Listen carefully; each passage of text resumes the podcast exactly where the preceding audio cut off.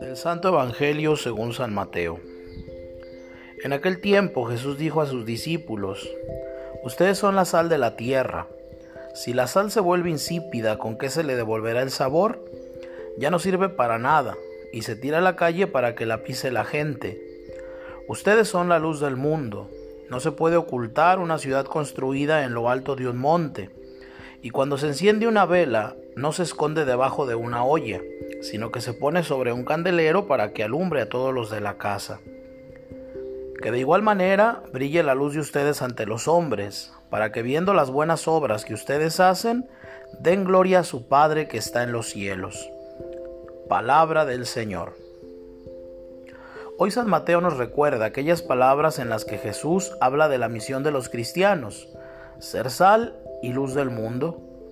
La sal por un lado, en este condimento necesario que da gusto a los alimentos. Sin sal, qué poco valen los platos. Por otro lado, a lo largo de los siglos, la sal ha sido un elemento fundamental para la conservación de los alimentos por su poder de evitar la corrupción. Jesús nos dice, deben de ser sal en el mundo, y como la sal, dar gusto y evitar la corrupción. En nuestro tiempo, muchos han perdido el sentido de su vida y dicen que no vale la pena, que está llena de disgustos, dificultades y sufrimientos, que pasa muy deprisa y que tiene como perspectiva final y bien triste la muerte. Ustedes son la sal de la tierra, el cristiano ha de dar el gusto, mostrar la alegría y el optimismo sereno de quien se sabe hijo de Dios, que todo en esta vida es camino de santidad, que dificultades, sufrimientos y dolores nos ayudan a purificarnos y que al final nos espera la vida de la gloria, la felicidad eterna.